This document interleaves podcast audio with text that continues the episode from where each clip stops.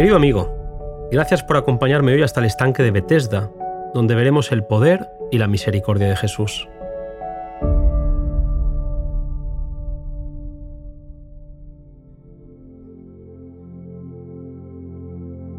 A la puerta del ganado en Jerusalén hay un estanque llamado Bethesda, que tiene cinco portales donde yacía una multitud de enfermos que esperaban el movimiento del agua ya que creían que esto se debía a un poder sobrenatural que sanaría al primero que entrara en las aguas. Muchos pasaban allí la vida sin poder acercarse al estanque, puesto que los enfermos se precipitaban pisoteando a los más débiles. Jesús estaba otra vez en Jerusalén y se acercó al estanque. Hubiera querido sanar a todos los que allí sufrían, pero era sábado y las multitudes iban al templo para adorar, y no quiso provocar el prejuicio de los judíos. De entre todos los enfermos, Jesús vio un caso de miseria suprema, un paralítico que solo y sin amigos había estado allí durante 38 años. El enfermo estaba acostado en su estera, y levantaba ocasionalmente la cabeza para mirar al estanque, cuando un rostro tierno y compasivo se inclinó sobre él, y atrajeron su atención las palabras, ¿Quieres ser sano? La esperanza renació momentáneamente en su corazón, pero cansado dijo, Señor, no tengo hombre que me meta en el estanque cuando el agua fuera revuelta, porque entre tanto que yo voy, otro antes de mí ha descendido. Jesús no le pidió al enfermo que ejerciera fe en él, simplemente le dijo, levántate, toma tu lecho y anda. Y el hombre, por fe, creyendo la palabra de Cristo, se puso en pie y caminó. Elena White nos recuerda que cualquiera sea la mala práctica, la pasión dominante que haya llegado a esclavizar vuestra alma y cuerpo por haber cedido largo tiempo a ella, Cristo puede y anhela libraros. Él impartirá vida al alma de los que estabais muertos en vuestros delitos. El relato nos indica que el paralítico sanado se agachó para recoger su camilla y su manta con la intención de agradecer a Jesús, pero éste se había perdido entre la muchedumbre. Mientras se iba apresuradamente con paso firme y libre alabando a Dios y regocijándose en la fuerza que acababa de recobrar, se encontró con varios fariseos e inmediatamente les contó cómo había sido curado. Les sorprendió la frialdad con la que escuchaban su historia. Le interrumpieron para preguntarle por qué llevaba su cama en sábado. Su respuesta fue de lo más inocente. El que me sanó, él mismo me dijo, toma tu lecho y anda. Pero no pudo indicar quién lo había sanado. Esos gobernantes sabían muy bien que solo uno se había demostrado capaz de realizar este milagro, pero deseaban una prueba directa de que era Jesús, a fin de poder condenarle como violador del sábado. Los escribas y fariseos habían hecho de su observancia una carga intolerable. Para ellos no era un día de delicia para el Señor, sino un yugo esclavizador. En su opinión, no solo había quebrantado la ley sanando al enfermo en sábado, sino que había cometido un sacrilegio al ordenarle que llevase su cama. Aquel mismo día Jesús se encontró con aquel hombre sanado en el templo. Como él no sabía de la enemistad de los judíos hacia Jesús, les indicó que él era el que lo había sanado y ellos procuraban matarle porque hacía estas cosas en sábado. Jesús fue llevado ante el Sanedrín para responder a la acusación de haber violado el sábado. Si en ese tiempo los judíos hubiesen sido una nación independiente, esta acusación habría servido sus fines de darle muerte, pero la sujeción a los romanos lo impedía. De todas formas, la idea de los dirigentes judíos era disminuir la influencia de Jesús acusándolo de no respetar las tradiciones antiguas. Bien sabían que Jesús estaba llegando a ejercer sobre el pueblo una influencia mayor que la de ellos. Multitudes que no se interesaban en las arengas de los rabinos eran atraídas por su enseñanza. Podían comprender sus palabras y sus corazones eran consolados y alentados. Hablaba de Dios no como un juez vengador, sino como un Padre tierno, y revelaba la imagen de Dios reflejada en sí mismo. Sus palabras eran como un bálsamo para el espíritu herido. Tanto por sus palabras como por sus obras de misericordia, estaba quebrantando el poder opresivo de las antiguas tradiciones y de los mandamientos de origen humano, y presentaba el amor de Dios en su plenitud inagotable. Con corazones llenos de simpatía, la multitud aceptaba sus lecciones de amor y benevolencia, con preferencia a las rígidas ceremonias requeridas por los sacerdotes. Satanás estaba detrás de los dirigentes religiosos, lo que no pudo lograr por el esfuerzo directo y personal, resolvió efectuarlo por la estrategia. Se proponía obrar mediante sus agentes humanos en el mundo religioso, infundiéndole su propia enemistad contra el campeón de la verdad. Iba a inducirlos a rechazar a Cristo y hacerle la vida tan amarga como fuese posible, esperando desalentarlo en su misión. Y los dirigentes de Israel llegaron a ser instrumentos de Satanás para guerrear contra el Salvador. A fin de conservar su poder, estos dirigentes resolvieron quebrantar la influencia de Jesús. Lo acusaron de menospreciar las costumbres y requerimientos rabínicos. Jesús no había venido para abolir la ley, sino para magnificarla.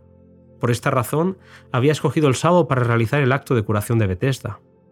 Un propósito sabio motivaba cada acto de la vida de Cristo en la tierra, y él quería denunciar las restricciones de los judíos acerca del día del Señor y declarar nulas sus tradiciones. Aliviar a los afligidos estaba en armonía con la ley del sábado.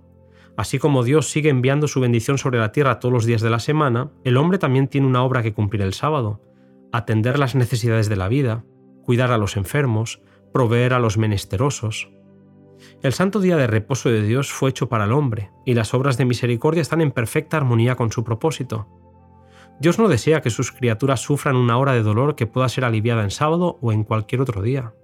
Jesús enseñó enfáticamente que el sábado no está destinado para ser un periodo de inactividad inútil. Los fariseos quedaron aún más confundidos. Su enemigo no solamente había violado la ley a juicio de ellos, sino que al llamar a Dios mi Padre, se había declarado igual a Dios. El furor de los gobernantes no conoció límites. Si no hubiesen temido al pueblo, los sacerdotes y rabinos habrían dado muerte a Jesús allí mismo.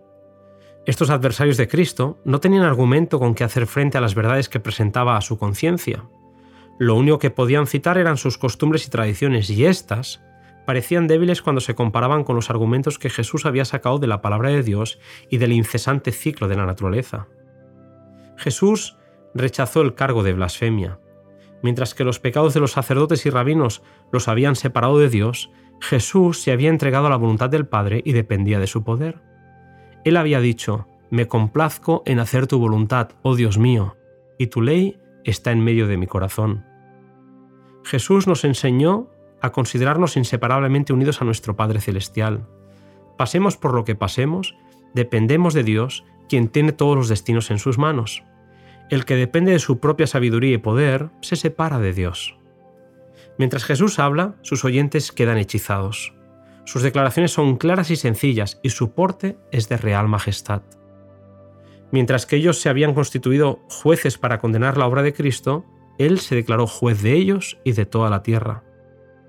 Desde el principio de la gran controversia en el cielo, Satanás ha sostenido su causa por medio del engaño, pero Cristo ha estado obrando para desenmascarar sus planes y quebrantar su poder. El que hizo frente al engañador es quien pronunciará el juicio sobre cada alma, el que gustó las mismas heces de la aflicción y tentación humanas, el que comprende las debilidades y los pecados de los hombres y que en nuestro favor resistió victoriosamente las tentaciones del enemigo, tratará justa y tiernamente a todos aquellos por cuya salvación fue derramada su sangre. Cristo declaró que su misión no era juzgar sino salvar. Ante el Sanedrín Jesús declaró, El que oye mi palabra y crea al que me ha enviado tiene vida eterna, y no vendrá a condenación, mas pasó de muerte a vida a pesar de garantizar ante ellos la seguridad de la vida futura que durante tiempo Israel había esperado recibir cuando viniera el Mesías, los rabinos se mostraron obstinados. Jesús había violado las tradiciones de los rabinos y despreciado su autoridad, y ellos no querían creer. Las más altas autoridades religiosas de la nación procuraban matar a aquel que se declaraba restaurador de Israel. El Señor del Sábado había sido emplazado ante un tribunal terrenal para responder a la acusación de violar la ley del sábado. Querían condenarle, pero no podían. Jesús les declaró que no habían sido investidos con esa autoridad, puesto que sus pretensiones se basaban en su propio orgullo y arrogancia. En vez de disculparse por el hecho del cual se quejaban, o explicar el propósito que tuviera al realizarlo, Jesús se encaró con los gobernantes y el acusado se trocó en acusador. Los reprendió por la dureza de su corazón y su ignorancia de las escrituras. Escudriñáis las escrituras, les dijo, pues pensáis que en ellas tenéis la vida eterna pero ellas son las que dan testimonio de mí. Toda página, sea de historia, preceptos o profecía, irradia la gloria del Hijo de Dios. Ellos habían perdido de vista a Jesús en la Escritura. Habían estudiado las enseñanzas de los profetas acerca del reino del Mesías, pero lo habían hecho no con un sincero deseo de conocer la verdad, sino con el propósito de hallar evidencia con que sostener sus ambiciosas esperanzas. Cuando Cristo vino de una manera contraria a sus expectativas, no quisieron recibirle y a fin de justificarse, trataron de probar que era un impostor. Una vez que hubieron asentado los pies en esta senda, fue fácil para Satanás fortalecer su oposición a Cristo. Interpretaron contra él las mismas palabras que deberían haber recibido como una evidencia de su divinidad. Así, cambiaron la verdad de Dios en mentira, y cuanto más directamente les hablaba el Salvador en sus obras de misericordia, más resueltos estaban a resistir la luz. Si vosotros creyéis a Moisés, les dijo Jesús, ¿creeríais a mí? Porque de mí escribió él. Y si a sus escritos no creéis, ¿cómo creeréis mis palabras? Fue Cristo quien habló a Israel por medio de Moisés. Si hubieran escuchado la voz divina que les hablaba por medio de su gran caudillo, la habrían reconocido en las enseñanzas de Cristo. Pero su enseñanza no coincidía con sus ideas. Era espiritual y exigía el sacrificio del yo, por lo tanto no querían recibirla. No conocían a Dios, y para ellos su voz expresada por medio de Cristo era la voz de un extraño. Tristemente resistieron sus llamamientos y se encerraron en las tinieblas. El precioso Salvador estaba ahora muy ciertamente bajo la sombra de la cruz. Seguimos caminando, queridos amigos, junto a Jesús y aprendiendo de sus enseñanzas a medida que avanzamos en estos audios resumen del deseo de todas las gentes. En el próximo capítulo la triste historia de la muerte de Juan el Bautista.